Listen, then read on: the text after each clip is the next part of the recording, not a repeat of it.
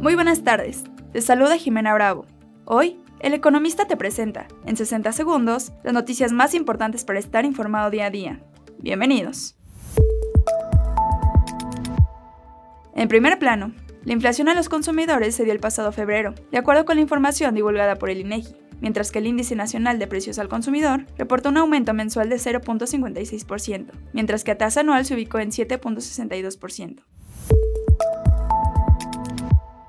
Empresas y negocios. En enero el valor de las exportaciones mexicanas de mercancías dirigidas a Estados Unidos creció 11.2% a un nivel récord de más de 36 mil millones de dólares, de acuerdo con los datos del Buró de Censo de Estados Unidos divulgados este miércoles. Urbes y estados.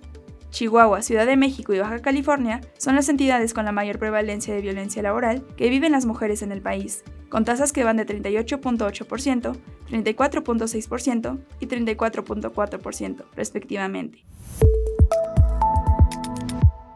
Mantente informado con el economista. No olvides seguirnos para no perderte tus 60 segundos de noticias. Hasta mañana.